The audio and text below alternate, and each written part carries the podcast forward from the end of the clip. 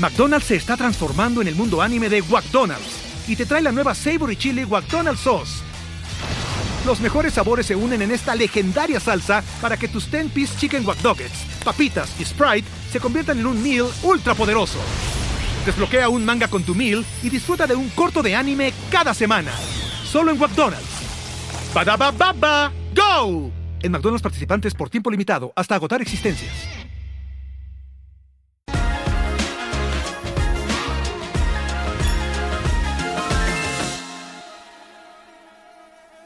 ¿Qué onda, corazones? ¿Cómo están? Bienvenidas a un nuevo episodio de este espacio, espacio seguro de plática, chisme y aprendizaje de todo tipo de temas con todo tipo de personas. Esto es el vuelo de una abeja, el podcast. Y el día de hoy tenemos un invitadazo, un experto en el tema, con un temazo también. Rodrigo, ¿cómo estás? Hola, ¿cómo estás? Eh, con un gusto importantísimo, así me encanta estar aquí.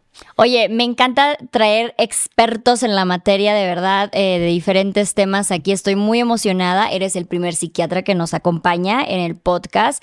Eh, sin duda va a ser muy interesante porque vamos a hablar del trastorno bipolar o, y, bueno, y el trastorno de borderline. cuéntanos un poquito de ti, a qué te dedicas, qué haces, qué show. Bueno, eh Nuevamente te agradezco la invitación, me da mucho gusto estar aquí con tu audiencia. Yo soy Rodrigo Corona, yo soy médico, soy psiquiatra, eh, soy psicoterapeuta individual y grupal y eh, soy interesado en muchísimos temas que tienen que ver con esta transformación social acelerada que vivimos en el siglo XXI, así que por eso ahora también somos TikTokers. eso también se pone ahora en el currículum, ¿sabes? Y entonces... Eh, le eh, estábamos charlando antes de empezar eh, ahorita que eh, yo toda la residencia estuve trabajando y con mucho agradecimiento con pacientes de la clínica de trastornos afectivos. En esos tiempos le llamábamos la clínica de trastorno bipolar en el Instituto Nacional de Psiquiatría Ramón de la Fuente Muñiz. Le mando un saludo a mi maestra, la doctora Doris Gutiérrez, que sigue allí, y a todo el gran equipo que sigue trabajando allí. Trabajar con trastorno bipolar es, me recuerda una cita del Tao Te King, que es que el que entiende una brisna de césped entiende el Tao. Cuando te concentras a estudiar bien una entidad nosológica como es el trastorno bipolar, pues acabas entendiendo mucho del resto de la psiquiatría. esta pregunta me la hicieron anoche. Sí, sí, roté por todas las clínicas y este me hice el entrenamiento completo, no nada más vi trastorno bipolar. Y más adelante estuve trabajando en el Centro de Ayuda al Alcohólico y sus familiares, el CAF. las instalaciones se encontraban en los altos del mercado Abelardo Rodríguez, en el centro histórico de la Ciudad de México. Y ahí atendíamos población que tiene problema con dependencia alcohol y sus familiares, que es una situación bastante frecuente. Y en últimos años, eh, pues me he dedicado a la recuperación funcional completa de los pacientes, es decir, que los pacientes no nada más vean una disminución en la intensidad de sus síntomas, sino que puedan recuperar su funcionamiento previo a haber iniciado con el problema que los llevó a consultar a un psiquiatra. Y eh, pues dentro de esto, pues hemos estado estudiando muchas cosas y por eso es muy importante para mí compartir no solamente la experiencia de las personas que llevan años en el consultorio y compartirlas con personas que apenas están empezando en este sendero porque queremos que tengan un pronóstico distinto, sino también que las personas sepan pues cómo es un psiquiatra. Claro. Que le pierdan el miedo a atender su mente, que le pierdan el miedo o que disminuyan las excusas para hacerse responsables de su salud mental y reconocer que pues no hay ningún modelo médico que en el siglo XXI, en el 2023, digo, al menos hasta el 2023, no hay suficientes médicos para atendernos a todos. Tenemos que asumir una responsabilidad personal de atendernos. Y una de las preguntas más frecuentes que aparecen en el live que hacemos en TikTok, hacemos un live todos los miércoles a las 10 de la noche, tiene que ver con esta distinción, con esta cosa que de pronto genera confusión por la hiperactividad que de pronto pueden tener algunas personas eh, que están hipomaníacas o maníacas con personas que padecen de una disregulación afectiva que vemos en muchos trastornos de personalidad, como el trastorno límite de personalidad, pero que también vemos en una entidad del neurodesarrollo que es el trastorno por déficit de atención con hiperactividad. En estas tres entidades nosológicas y en otras más, uno puede encontrar la disregulación afectiva, es decir, una dificultad para bajarle dos rayitas a la emoción que se experimenta como abrumadora y que te obliga a la actuación Y este es un primer elemento que hay que colocar aquí sobre la mesa. Que tú sientes una emoción es perfectamente sano y normal. El problema es que la emoción te abrume y te obliga a actuar. Mm. Y que después justifiques la acción que llevaste a cabo porque te estabas sintiendo de esa manera. Es que yo te pegué porque estaba muy enojado. Eso no es aceptable, porque tú tienes una emoción, el enojo, el enojo es aceptable. El enojo puede ser una emoción bastante positiva si la sabemos canalizar de distintas maneras, pero que te conduce a una acción que es reprobable. Entonces, en estas entidades ocurre, ocurre la disregulación afectiva y eso puede generar una confusión diagnóstica entre que unas personas crean que tienen un problema de personalidad, otras personas creen que tienen un problema afectivo y otras personas más bien tienen una forma muy particular de tener programado o cableado su cerebro de origen, un asunto de neurodesarrollo como es el caso del déficit de atención. Ok. Decías, todo esto eh, va dentro de los trastornos afectivos que mencionabas en un principio. El Y- trastorno bipolar es un trastorno del estado del ánimo. El trastorno límite de la personalidad es la personalidad, que es otro rubro, Ok. y está el de el neurodesarrollo. Entonces son tres entidades que comparten este fenómeno de la disregulación afectiva y que puede generar esa confusión entre tres cosas que van a necesitar un tratamiento totalmente diferente. Ok, ¿cuál sería la diferencia, o sea, como que las más principales o las más visibles entre alguien que, que tiene bipolaridad y alguien que tiene un eh, límite de personalidad? Eh, los episodios. El paciente que tiene un trastorno bipolar experimenta episodios afectivos que no responden a lo que está ocurriendo a su alrededor. Esto es, puede tener episodios depresivos durante más de dos semanas a varios meses en que tiene todas las características de un episodio depresivo, no sentir descanso, sentirse con mucha fatiga, sentirse desinteresado por las cosas que están ocurriendo, sentir el ánimo bajo, irritable, sentir que no les responde la mente porque la sienten muy lenta. Un episodio depresivo puede durar más de dos semanas a varios meses y alterna con episodios afectivos donde está acelerado el pensamiento, donde tienen mucha energía, mucha pila, no necesitan dormir, hablan muy rápido, interrumpen a la gente, se les ocurren muchas ideas, muchos planes, tienen muchos intereses y se embarcan a tratar de realizarlos. Episodios que duran varios días, semanas, son muy intensos. La personalidad es un estilo de relación con los propios sentimientos, con las propias emociones, con los propios pensamientos, con la gente más cercana que está a su alrededor y pues con las situaciones que les plantea el entorno. El paciente que tiene trastorno límite de personalidad fluctúa rápidamente entre estados de idealización y de evaluación con sus propias emociones, sus propios pensamientos, la gente que está a su alrededor y las situaciones que están en su entorno. Entonces, por supuesto que para un observador externo puede haber una confusión Ujú. de decir cómo alguien de pronto está muy entusiasmado con una nueva persona que acaba de conocer y de súbito se desinteresa y no quiere saber nada de ella, la odia, la detesta y no para de hablar de esa persona pestes. Y de nuevo resulta que a la semana siguiente de nuevo está súper clavada, súper enamorada, súper eh, metida, comprometida con esa persona y otra vez cambia. Esas fluctuaciones entre estar, es que ahorita estoy muy contenta y ahora estoy muy triste, y ahora estoy muy contenta y ahora es mu- muy triste, genera esta eh, confusión de decir, es que dicen que soy bipolar, porque de pronto estoy muy contenta y de pronto estoy muy triste, de pronto estoy muy enojado y de pronto este, estoy muy amiguero con todo el mundo. Esas importantes fluctuaciones en las actitudes que se tienen hacia las propias emociones, pensamientos, personas alrededor y situaciones del entorno son más propias de un problema de la personalidad. Entonces, ahora, ¿quieres que lo compliquemos más? Una cosa no cancela la otra. Una persona puede tener trastorno bipolar y tener un trastorno de personalidad tipo limítrofe. De hecho, existe una importante comorbilidad. Entonces, eso aumenta la confusión. Pero si te fijas, una tiene una, eh, un aspecto mucho más biológico, el padecer los episodios maníacos, hipomaníacos y depresivos, y requiere un tratamiento mucho más biológico, mientras que el otro tiene que ver con experiencias de la vida que les hacen desarrollar estas actitudes respecto a sus propias emociones, pensamientos, gente cercana y situaciones del entorno.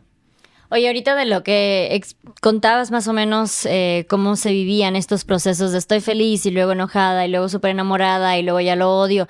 Yo conozco muchas personas así, incluyéndome. Entonces, ¿cómo cuál podría ser el punto y aparte de saber de, güey, simplemente estoy exagerando o estoy intenciando a tengo un trastorno?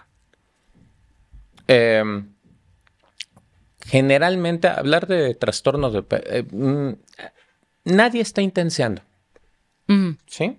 El decir que alguien está intenciando, decir que alguien está exagerando, es invalidar la experiencia del otro. Entonces, por ejemplo, decir, no, es que lo que pasa es que estoy intenciando, es que estoy exagerando, esa es una actitud respecto a tus propias emociones. Porque tú estás juzgando y estás invalidando tu experiencia. Estás diciendo, mi experiencia es demasiado. Mi experiencia es demasiado intensa, mi experiencia es demasiado exagerada, la estoy invalidando. Y eso tiene una historia. ¿Sí? De cómo llegaste tú a desarrollar esa actitud hacia tus propias emociones sin aceptarlas, sino juzgándolas o rechazándolas, ¿sí? Entonces, esa es una característica, por ejemplo, de cómo uno puede tener una actitud respecto a su propia emoción. Un trastorno, todos tenemos personalidad, todos. Yo tengo personalidad, tú tienes personalidad, todos tenemos una personalidad, de hecho es una de nuestras creaciones más preciadas porque la desarrollamos durante toda nuestra vida. Este, los que tenemos la bendición y la fortuna de tener hijos, hijas, yo tengo una hija de nueve años que se llama Diana y es un amor, pero uno le encuentra sus características esenciales de temperamento, de cómo tiene la intensidad con que vive la emoción, lo ves desde que es bebé. Y las experiencias que va a ir teniendo a lo largo de su infancia van a ir desarrollando su carácter, cómo va a relacionarse con sus propias emociones y con sus propias experiencias, va a ir formando su pequeña personalidad hasta que vaya madurando, ¿no? Em, todos tenemos personalidad, pero algunas personas se pueden ver congeladas como gelatinas de cuenta que coagula, ¿no? Y que siempre responde igual. Se forma un patrón repetitivo, predecible, acartonado de respuesta a las emociones, a los pensamientos. Es como el que dice, es que yo así soy. Sí, pero en este contexto hubiera sido un poquito mejor que fueras más flexible y actuaras de una manera más acorde al contexto. No, yo así soy. Y no voy a actuar de otra manera. Ok, eso habla de una rigidez en este patrón de adaptación a la emoción, al pensamiento, a la gente que está alrededor y entonces a las situaciones que te manda el medio. Un trastorno de personalidad genera sufrimiento, sufrimiento a la propia persona que tiene la personalidad, porque pues, las emociones las vas a seguir sintiendo. Pero si tú estás sufriendo cada que emerge cierta emoción, por ejemplo, cuando te sientes celosa y lo sufres y lo padeces y lo rechazas y dices, yo quisiera no sentir esto nunca, nadie, pero se siente. Todos podemos sentir enojo, todos podemos sentir asco, todos podemos sentir celos. Cómo aceptamos la emoción y nos relacionamos con ella es la característica de la madurez de nuestra personalidad, mientras que hay personas que pueden rechazarlo y juzgarlo y quererlo negar y quererlo ocultar o quererlo proyectar en otro. Tú eres el que está celoso, ¿no? Ah, ok. El que tiene un trastorno de personalidad hace sufrir a la gente que está alrededor.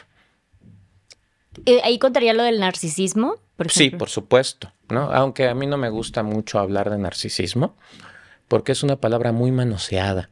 Es una palabra, perdónenme, es una palabra polisémica, es una palabra que se utiliza para describir muchos significados dependiendo del contexto en el que lo hablamos, porque en ciertos contextos hablar de narcisismo podría resultar positivo si lo emparentamos con una buena relación con la imagen que tenemos con nosotros mismos. Sin embargo, en un sentido más clínico dirigido hacia la patología, perdónenme, soy médico, es difícil pronto salirse de aquí, pero en ese sentido, que es como muchas veces lo vemos en las redes sociales cuando se está hablando de esto, ahí se habla de, una, eh, un sobreinvolucramiento tan intenso con la propia historia que no existe el respeto o la empatía por la historia del otro, por cómo vive el otro la experiencia. Todo lo importante es la historia de esa persona y entonces aquí se eh, adjudica entonces el derecho de hacer lo que quiera porque es su historia, porque él es el protagonista o ella es la protagonista de esta tragedia, de este drama que está viviendo y los demás son personajes secundarios que pueden aparecer o pueden ser descartados, ¿no? Eh, eh, ahí, en el trastorno de personalidad, se hace sufrir a los demás. En el trastorno de personalidad eventualmente y en distintos contextos va a haber una discapacidad para funcionar.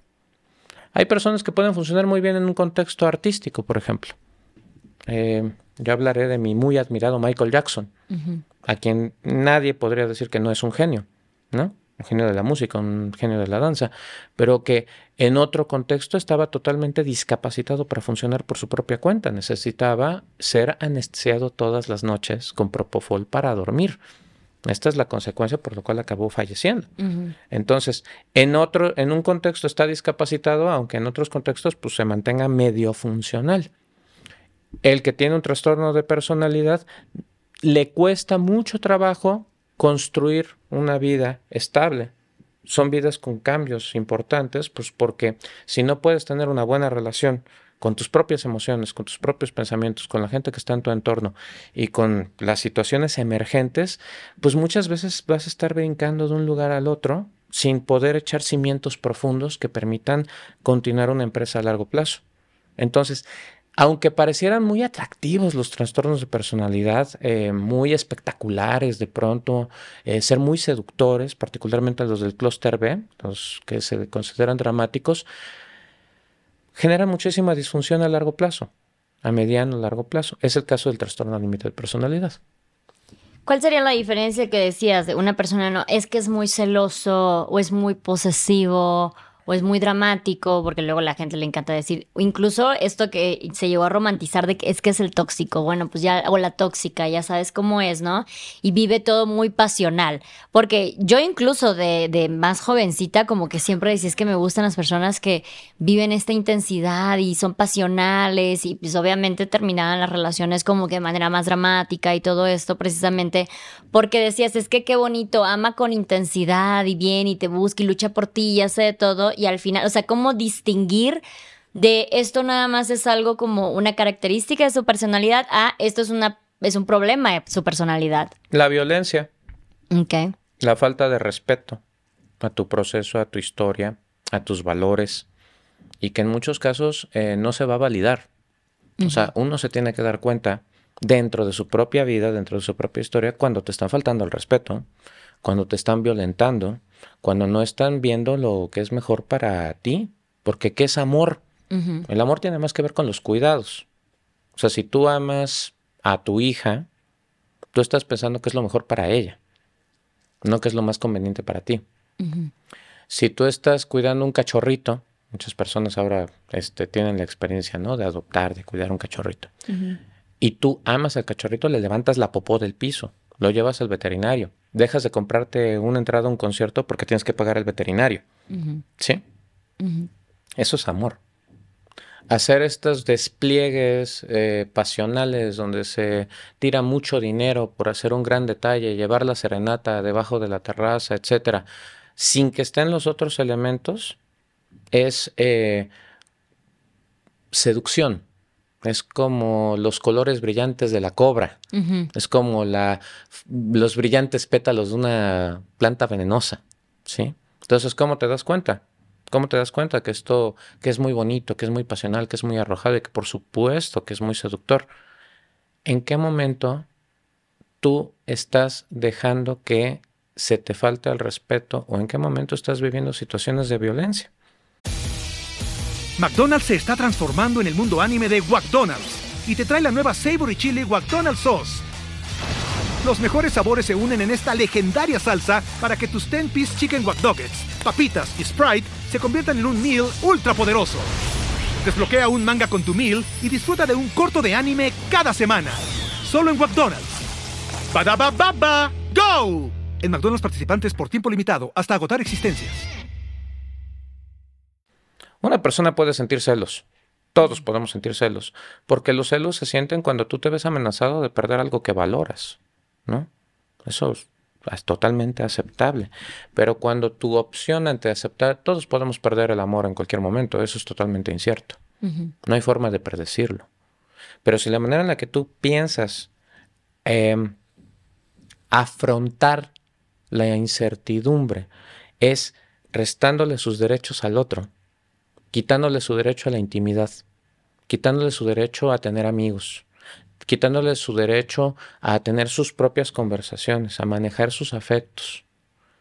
Si tú estás prohibiéndole acceder a ciertos medios económicos que le den libertad, si tú estás prohibiendo que salga, si estás tratando de controlar la vestimenta, si estás haciendo panchos, si estás haciendo despliegues eh, violentos de violencia verbal y emocional para tratar de controlar la conducta del otro, eso es una emoción que se vuelve tan abrumadora que te lleva a una conducta violenta. Y esa es la, la, que no es admisible, la conducta violenta. Entonces ahí me parece que está muy claro dónde subrayamos, ¿no? O sea, ¿puedes sentir celos? Todos sentimos celos, todos podemos sentir celos. Dejarse abrumar por los celos que te conduzcan a una conducta violenta, eso no es aceptable. Okay. ¿Dirías que las personas que ya empiezan a tener conductas violentas ya tienen como tal un trastorno? Puede ser parte, puede ser un elemento de un trastorno, pero ojo, porque hablar de trastornos es una visión que medicaliza, es una visión discriminatoria incluso. Yo soy médico, yo estudié medicina, entonces estoy muy hecho a la idea de el diagnóstico, pero hay muchos colegas aquí que son psicólogos hay muchos colegas aquí que incluso tienen otras formaciones, coaches, etcétera, y que trabajan con personas y entonces no tienen esta visión y es totalmente respetable. Es respetable evadir, digamos, la noción diagnóstica, porque además el diagnóstico es algo de lo que se puede abusar. Alguien puede diagnosticar a otra persona y eso ser un acto de violencia, porque se convierte en algo que propicia una discriminación. Una persona puede autodiagnosticarse para eximirse de ciertas responsabilidades. Entonces, esta es un área un poquito eh, truculenta, como hielo muy delgado. A tu pregunta directa, yo no diría que eso es un trastorno, yo diría que habría que reconocer que el manejo de esta emoción conduce a problemas en las relaciones. Eso no es un diagnóstico, es un señalamiento sobre la inteligencia emocional que tiene alguien. ¿Sí? Porque es muy, es muy delicado el diagnóstico. La psiquiatría tiene muchas cosas por qué responder. Y una de ellas es justamente el sobrediagnóstico y el sobretratamiento.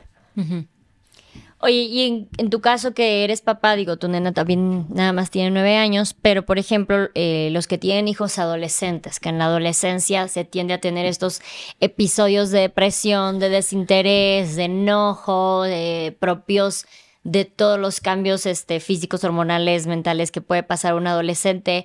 Como padre, como madre, ¿cómo dirías, aquí algo está pasando o esto es propio de su, de su proceso? Eh, los mood swings, lamentablemente ahorita me escapó cómo decirlo rápido en español, pero estos... Cambios de humor. Estas oscilaciones importantes en el humor pueden ser parte efectivamente de las oleadas hormonales a que están sujetos los adolescentes como parte natural de su desarrollo y se pueden canalizar, se pueden orientar al desarrollo de la identidad.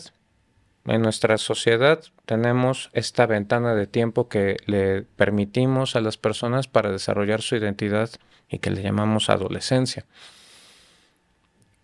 si contribuye al desarrollo de la identidad en esto que reconocemos con las fases por las que pasa un adolescente, ¿no? Es que estoy pasando por una fase, qué sé yo, gótica, darqueta, emo, este, ahora estoy pasando por una etapa pop, ahora estoy pasando por una etapa chola, qué sé yo. Si está contribuyendo a la investigación que está haciendo ese individuo sobre su propia identidad, observemos, seamos conservadores está muy claro, es muy claro cuando una persona está deprimida. Es muy claro porque no funciona, porque no va a la escuela, porque no se para de la cama más de dos semanas. Porque no siente interés por hacer las cosas que antes le prendían muchísimo más de dos semanas y no ha sido sustituido por otra cosa. Mm. Porque eh, las rabietas, los ataques de ira no ceden ni con nada ni con nadie. Y hay una hipersensibilidad muy importante justamente para esta conducta. Eh, hay un motivo por el cual yo no soy paidopsiquiatra. Es, esto es una broma, les agradezco el sentido del humor. Es que la consulta siempre es al 3 por 1 es mal negocio. Pero muchas veces lo primero que hay que hacer es revisar el ambiente familiar. ¿Qué está pasando en la familia en este momento que tenemos hijos adolescentes? ¿Qué tanto nosotros que estamos, que hemos salido de atender niños, niñas, niñes, ahora que hablamos de las infancias, eh, estamos permitiendo que un nuevo ser humano en desarrollo se explore y cuestione la manera en la que nosotros hemos decidido ser nuestra vida la última década. Eso es muy duro, ese es un golpe al narcisismo. Ja. ¿Ven cómo es polisémico? Entonces, ese es un golpe importante porque mm, se dice, ¿no? Que qué juez es más rudo que los hijos. Sí. Entonces, tolerar esto y que haya un espacio eh, abierto a ser cuestionado, para muchas personas va a encontrar una resistencia. Doctor, me preguntan ayer en el TikTok. Eh, tengo una hija de 16 años, no sé si está deprimida o si no está deprimida y entonces, ¿cómo le ayudo?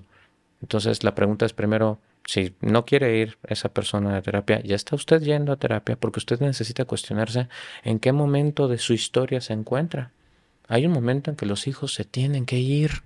Hay un momento en que los hijos tienen que empezar a explorarse. Tienen que poderse retirar sabiendo que las puertas están abiertas y que serán bien recibidos. Pero dejarles explorar, dejarles cometer sus errores. Ay, no, es que yo no puedo ni siquiera tolerar el pensamiento de que sufran. Vamos a sufrir, ¿eh? O sea, estamos vivos, la vida es sufrimiento. La vida así viene con dolor, desde el nacimiento hasta que se termina. Entonces, lo que nosotros buscamos en terapia es poder disfrutar un poquito más la vida de lo que la padecemos. Ahí es donde yo invito a las personas a tener compasión, a pensarnos a nosotros como personas que sufrimos nuestros dolores. Hay personas que pueden sufrir porque el Ferrari les llegó gris en lugar de rojo y es totalmente válido. Y hay personas que pueden sufrir porque han vivido grandes pérdidas. Y hay personas que sufren mucho porque no superan un corazón roto. Compasión. Compasión para nuestro propio dolor y cuando nosotros sepamos cómo contener nuestro propio dolor, va a alcanzar suficiente para que lo podamos ofrecer a los demás. Y esto es lo que pasa con los adolescentes. A los, con los adolescentes necesitamos recordar cómo fue nuestra propia adolescencia y a veces no nos acordamos. Eh, no sabemos cómo acompañar al otro mientras está creciendo y está en el gran duelo de que ya no es un niño. Ese duelo por ese cuerpo de niño es importante. Y empezar a vivir los grandes retos de la vida adulta eso es abrumador en ocasiones. ¿Cómo, ¿Cómo acercarnos con compasión? Pues necesitamos primero tener compasión por nosotros mismos. Y ese es el trabajo personal al que yo te invito, a que no eh, dejes para mañana la responsabilidad que tienes contigo mismo de tener amor propio y darte un espacio para sanarte. Mm. Oye, hablando de poder ser como empáticos, eh, hacerte responsable de cómo te sientes, de cómo actúas y todo eso, ¿en qué momento uno ¿En qué momento puede llegar un diagnóstico? ¿En qué momento tú dices necesito ir que al psicólogo, al psiquiatra o he notado esto? ¿En qué momento yo puedo y necesito un diagnóstico?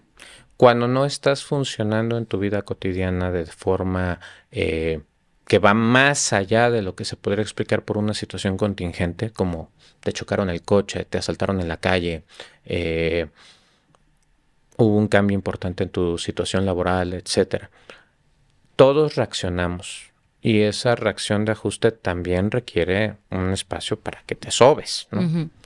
Pero si está persistiendo y está impidiendo que funciones adecuadamente o si tú tienes esta percepción de que a ti tu vida te parece mucho más difícil que la que tú ves que tienen los demás, podría valer la pena una evaluación para identificar si tienes alguna situación de neurodesarrollo que nunca ha sido abordada. Ahora hay muchísimo interés por saber si se tiene el diagnóstico de déficit de atención con hiperactividad. Ahora hay mucho interés en saber si uno tiene algún aspecto del espectro autista. Ahora hay mucho interés por saber si uno padece de estrés postraumático complejo. Y eso se puede diagnosticar desde un punto de vista médico, así como alguien te revisa y te encuentra caries. Ok. Sí, así piénsalo. Si te duele la muela, vas con el dentista. Si te está doliendo mucho tu relación con tus emociones, tu relación con tus pensamientos o la forma en la que te estás vinculando con las personas cercanas y con tu entorno, podrías considerar una evaluación psiquiátrica en búsqueda de un diagnóstico. Pero con esta segunda, que es una situación responsable de que recibir un diagnóstico va a venir con la responsabilidad de, darte un tratamiento. Claro. ¿Sí? ¿Se va directamente con un psiquiatra o se puede ir primero a un psicólogo y luego al psiquiatra o...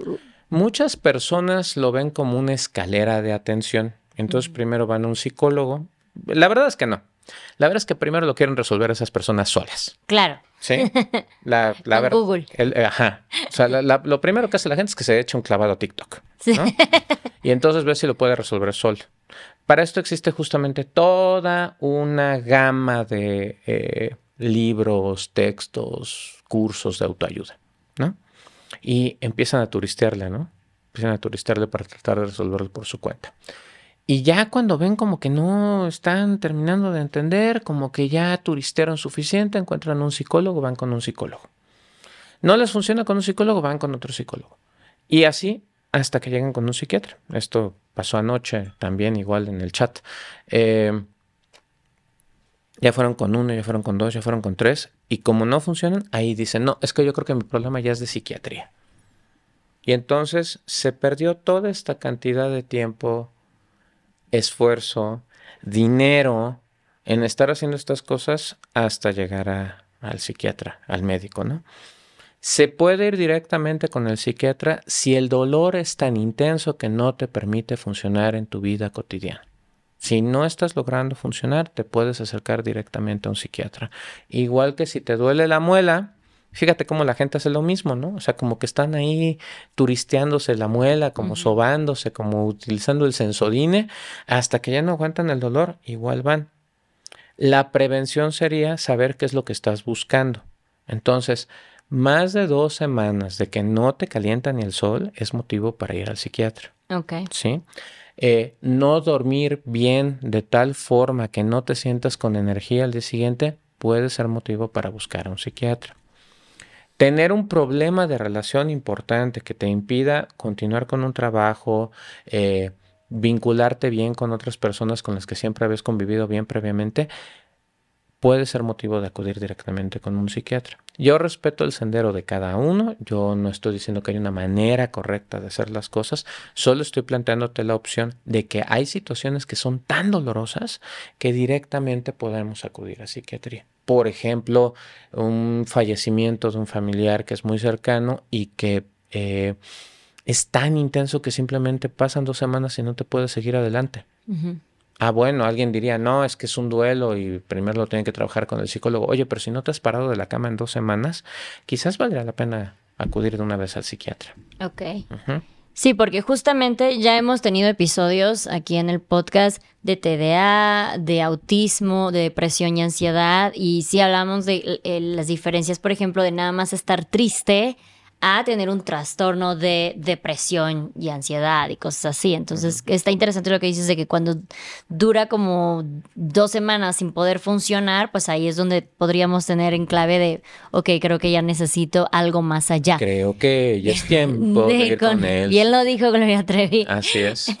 ¿Qué pasa después de un diagnóstico? Porque cuando uno piensa en psiquiatra, piensa que lo primero que pasa es eh, medicarte medicarte o incluso internarte o incluso lo que vemos en películas, vaya, yo siento que sí ha eh, pues, ensuciado un poquillo la imagen de lo que es un psiquiatra. Gracias, Hollywood. Y, sí, y por eso muchísima gente se dice, güey, yo no estoy loco, ¿sabes? O sea, no estoy en ese nivel de pónganme camisa y todas estas cosas.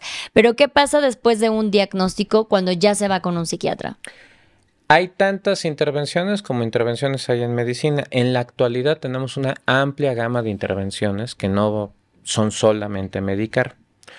Eh, aunque por supuesto las incluyen, porque pues somos médicos y en nuestra sociedad occidental ocupamos eh, fármacos, ¿no?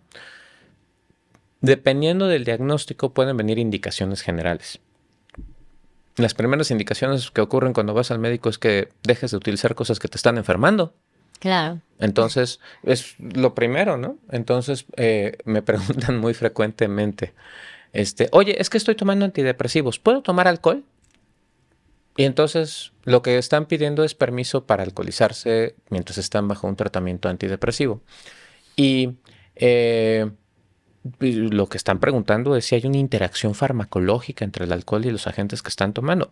Con los medicamentos que ocupamos en la actualidad, en muchas ocasiones no es que haya una importante interacción farmacológica. O sea, yo podría responder, sí, o sea, no es que te den efectos secundarios directamente. no, es que me voy a morir. Y bueno, es que depende. puede haber interacciones farmacológicas donde sí, puede haber interacciones farmacológicas donde no.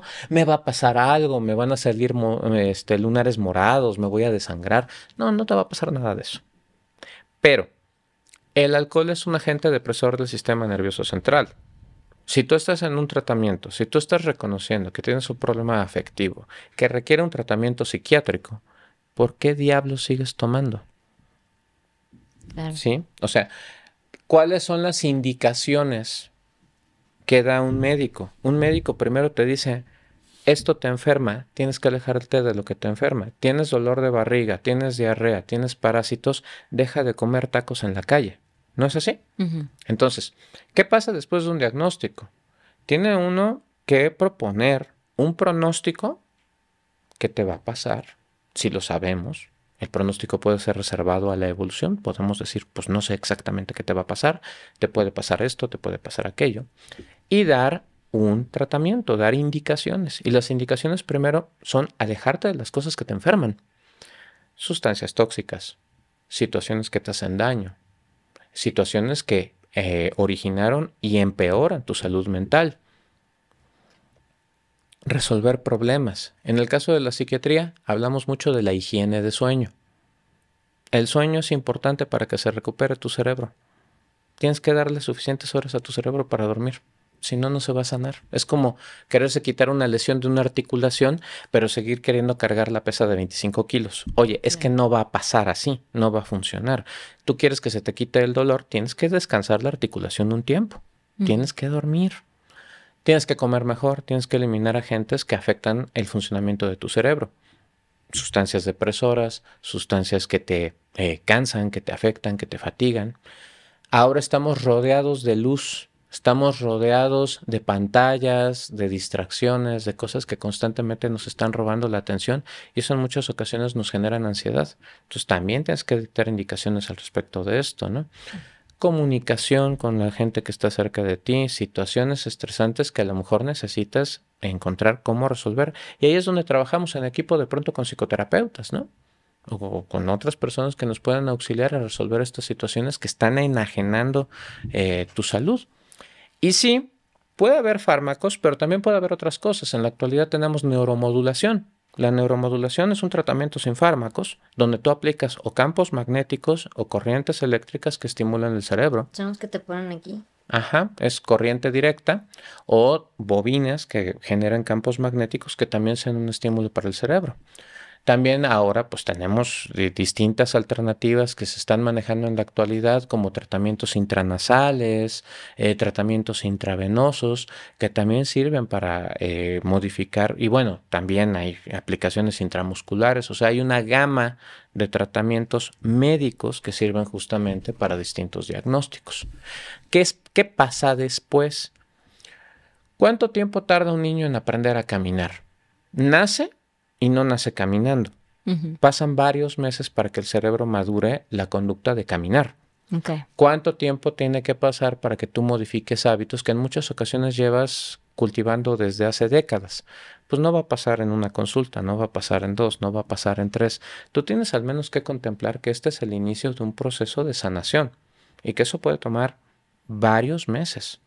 Y que tomar un tratamiento no va a ser tres semanas, cuatro semanas. Si ni siquiera con los antibióticos la gente tiene apego, aquí es muy importante recalcar que necesitas darle suficiente tiempo a que estos tratamientos den resultado y darte seguimiento. Entonces, eh, esa paciencia es lo que en muchas ocasiones hace falta para que veamos los éxitos que quisiéramos. Entonces aquí es el llamado a la psicoeducación y a la no automedicación y a la no suspensión prematura de los tratamientos para tener buenos resultados. O sea que una persona que ha sido diagnosticada con un trastorno puede medicarse nada más por un cierto tiempo y de ahí deja, o sea, puede curarse, pues algo que se puede quitar. Como todo en medicina hay pronósticos, hay, hay padecimientos que tienen buen pronóstico, hay padecimientos donde se puede hablar de un alta en unos cuantos meses, claro que sí. Ok. Hay otros padecimientos que son crónicos.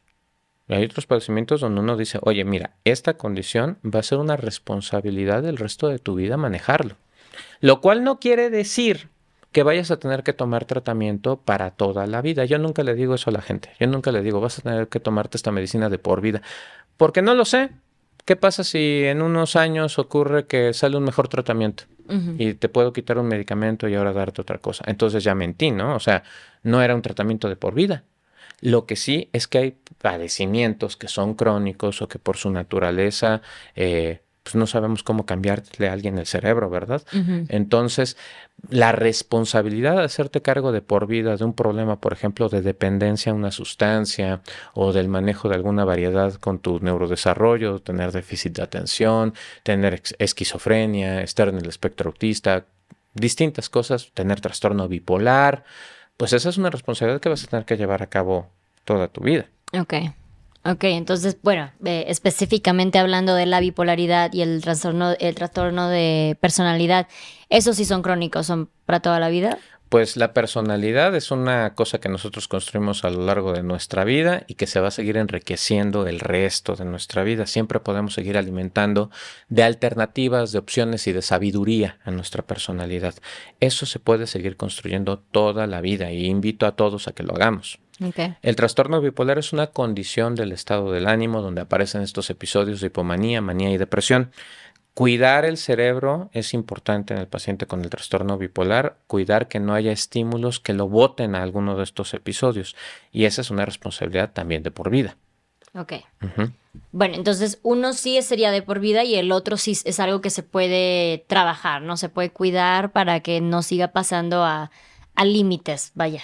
Así es. En, el trastorno de bipolaridad dices que hay, eh, hay diferentes tipos, ¿no? El maníaco depresivo, ¿cuáles son los, bueno, las eh, categorías? Eh, ha pasado por distintos nombres a lo largo de la historia, desde la folie circular a la enfermedad maníaco-depresiva, ahora hablamos de trastorno bipolar.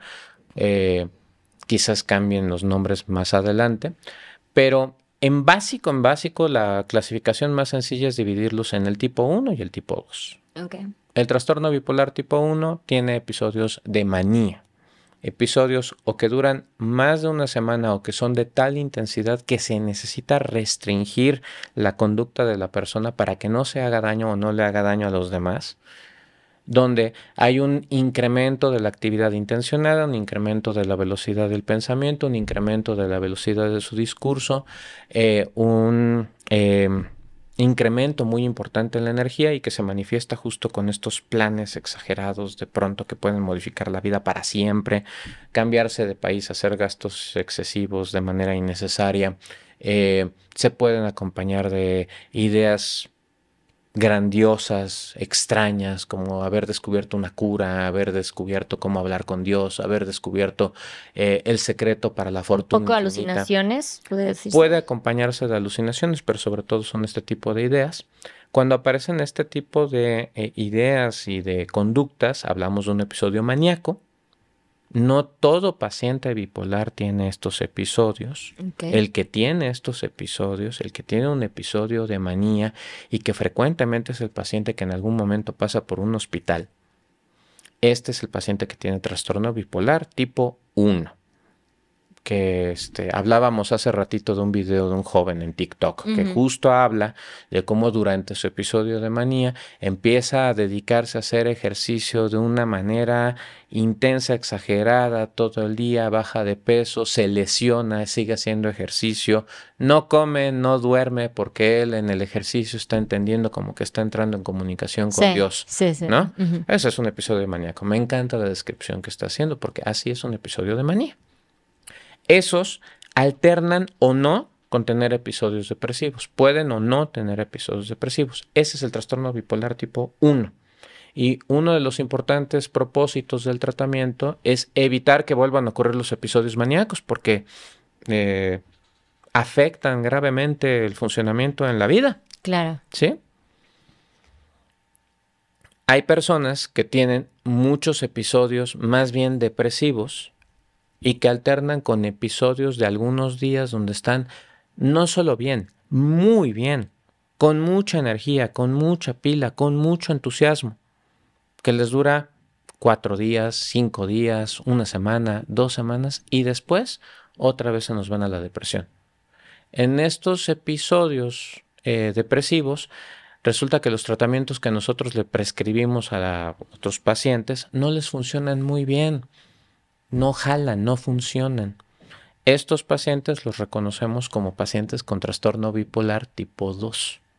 Ok. Entonces, predominan los episodios depresivos, no hay episodios maníacos, hay episodios de hipomanía, es decir, abajo de la manía, con este como que quiere arrancar la moto, pero no arranca como que quiere arrancar la energía, como que quiere agarrar el entusiasmo, como que va para arriba y de pronto otra vez se nos viene a la depresión.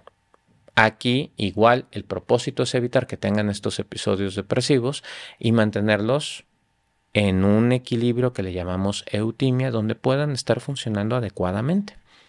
Hay muchos pacientes con trastorno bipolar tipo 2 que no han sido apropiadamente diagnosticados porque se les confunde con pacientes que están deprimidos y que no responden. Entonces siempre es muy importante en un paciente que está deprimido y que no ha respondido a los tratamientos eh, sospechar si el paciente no es más bien un paciente con un trastorno bipolar no diagnosticado. Ok. Y lo que es el trastorno de la personalidad al límite, ¿estos tienen los cambios de humor como más cercanos o también son así como que largos? Yo entendía que, alguien que tuviera más de personalidad límite era de que, no sé, puedo estar muy feliz en la mañana y en la noche ya estoy triste y luego otra vez feliz. O sea, que es como que más, para mí eso era la manera de diferenciarlo. Que era como que en, una misma sentada y vamos a comer, empezamos jiji, jaja, y de repente me exalto y me enojo.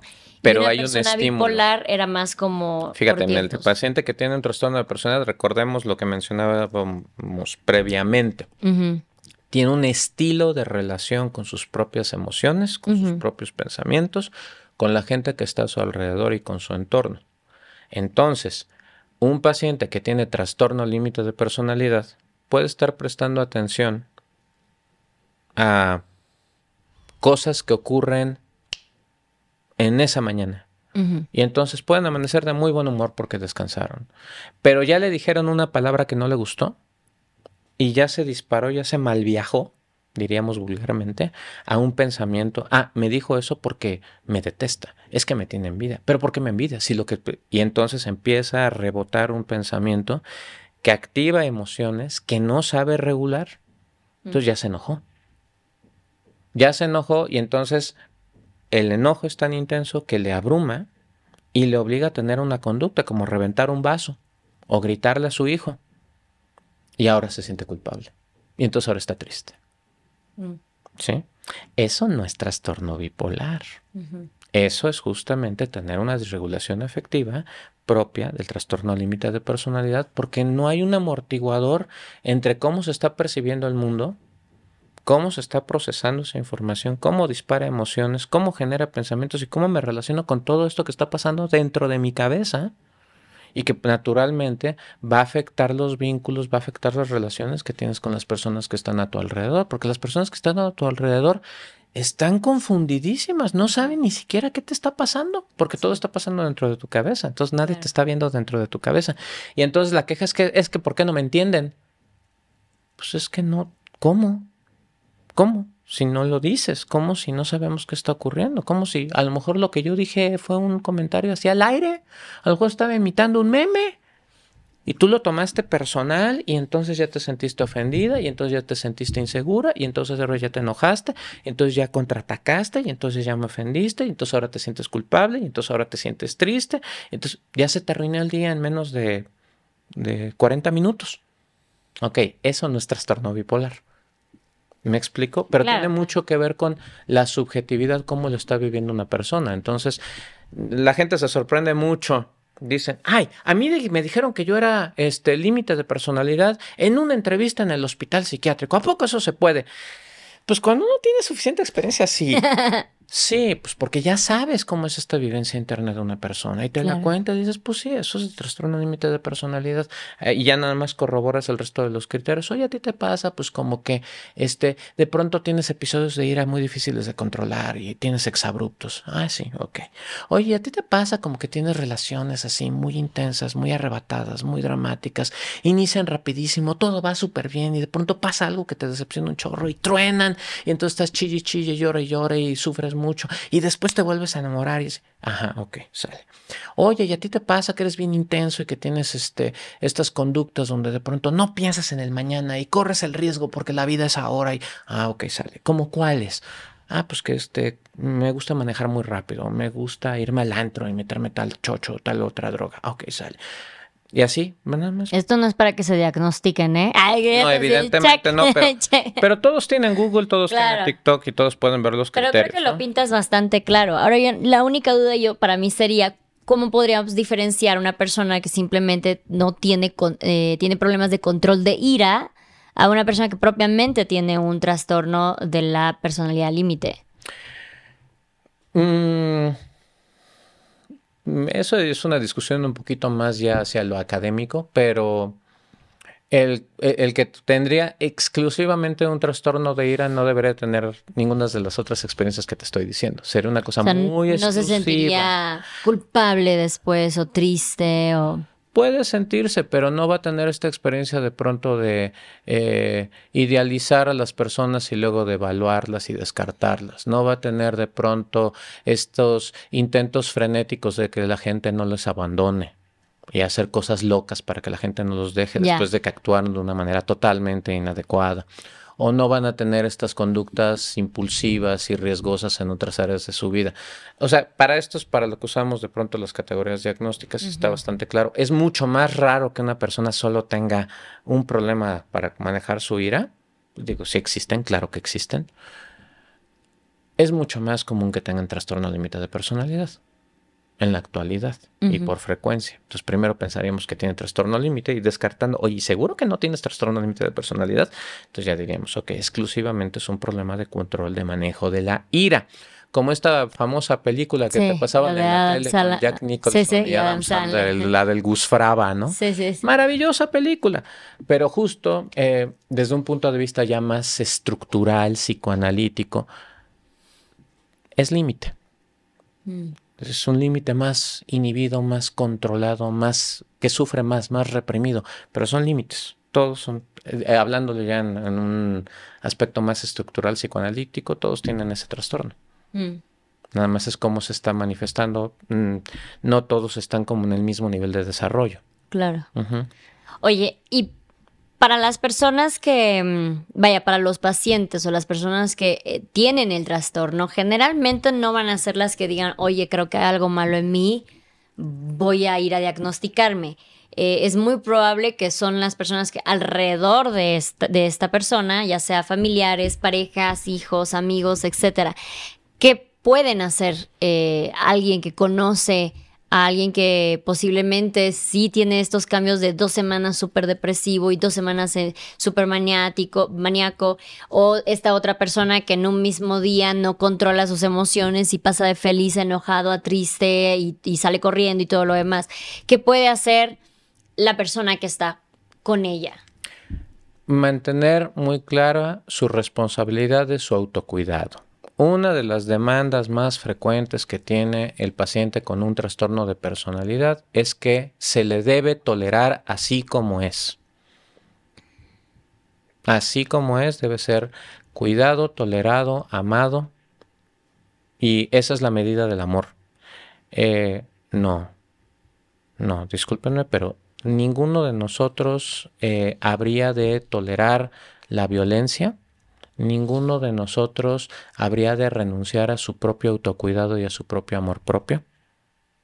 Hablo mucho de propio, ¿verdad? Pero es que es volcarse un poquito a esta responsabilidad que tienes contigo misma. Entonces,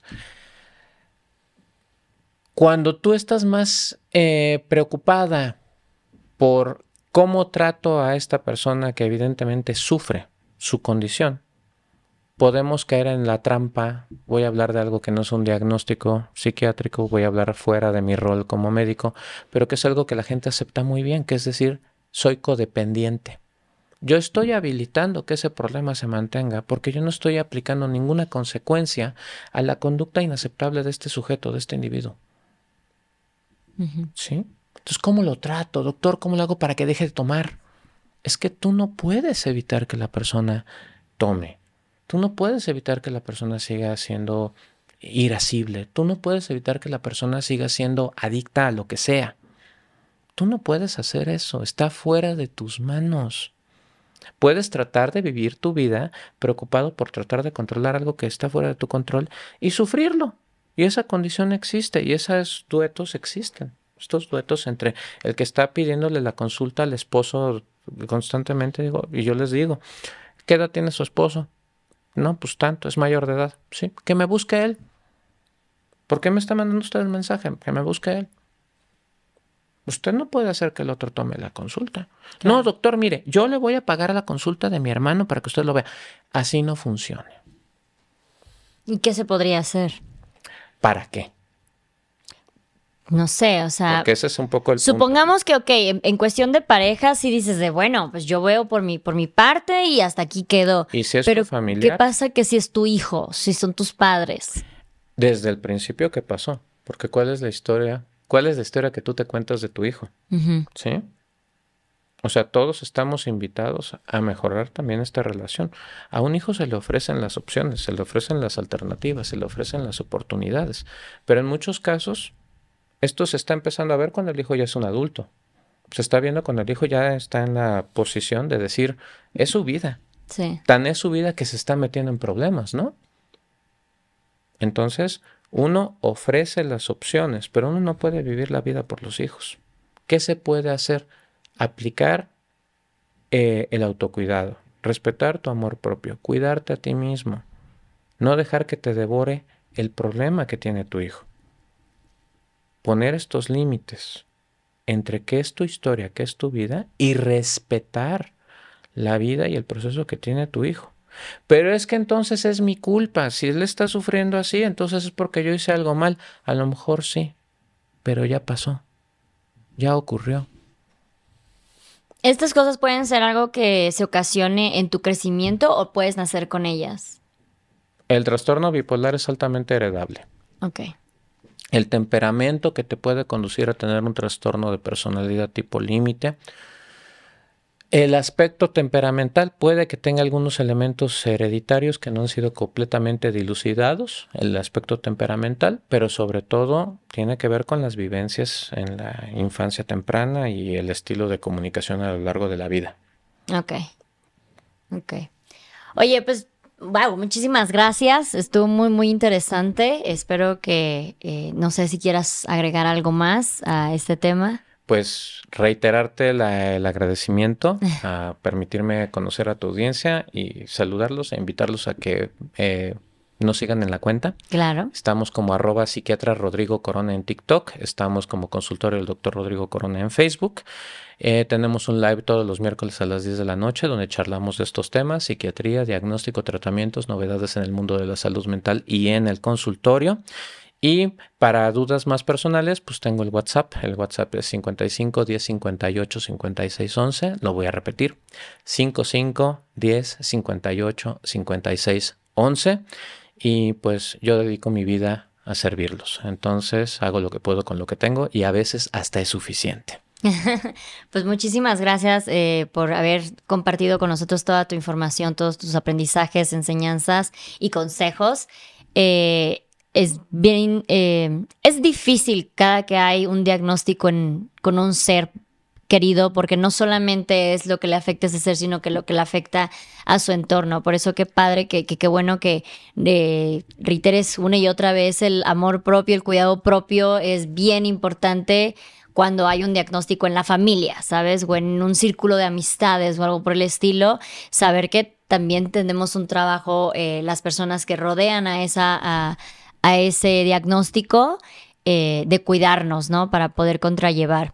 El cuidado es súper importante. Me alegra que empiecen a ver también eh, temas de psiquiatría en TikTok, vaya, porque esto siento que le quita esa pues ya sabes, ese estigma que hay de no, no es nada más para locos, es nada más para el encierro, la camisa aquí de ¿Cómo se llama? Yo creo que ya no es así. Yo creo que, digo, sí existe, por supuesto, pero yo creo que más bien ahorita la limitación que nosotros vemos es el acceso al servicio. Claro. ¿no? Mucha gente quiere el servicio y no puede acceder a él porque no hay suficientes psiquiatras. Somos 120 cuántos millones de mexicanos, 128, 122, no recuerdo exactamente. ¿Y eh, cuánto le echas? ¿Cuántos psiquiatras certificados crees que hay para atender a 122 millones de mexicanos? No, no, 8 mil. No. Entonces hay uno para cada 100 mil habitantes. Entonces, mucha gente quiere el servicio, quiere acceder al servicio, pero pues la cita se la pueden dar en tres meses, en seis meses, o no alcanzarle para un psiquiatra privado. Entonces, por eso hacemos TikTok. El TikTok es gratis. Doctor, ¿usted hace talleres gratuitos? No, no hago talleres gratuitos. Tengo un live gratuito todos los miércoles a las 10 de la noche donde respondo dudas. Vengo, platico con personas exitosas que saben comunicar como tú. Y les comparto esta información porque eh, entiendo que todos pasamos por distintos dolores y sufrimientos y esta es la forma en la que yo contribuyo con mi parte. Muchas gracias, se aprecia muchísimo, se te agradece. Y pues nada, muchas gracias a todas ustedes que también escucharon y vieron este podcast. Recuerden que si es así, apoyen con un comentario, un like, un suscribirse, poner a la campanita, darle seguir ahí en Spotify también. Sigan a las cuentas, a las redes del doctor, del doctor Rodrigo. Y no olviden que este es un espacio seguro de plática, chisme y aprendizaje. Nos vemos en el siguiente episodio. Bye.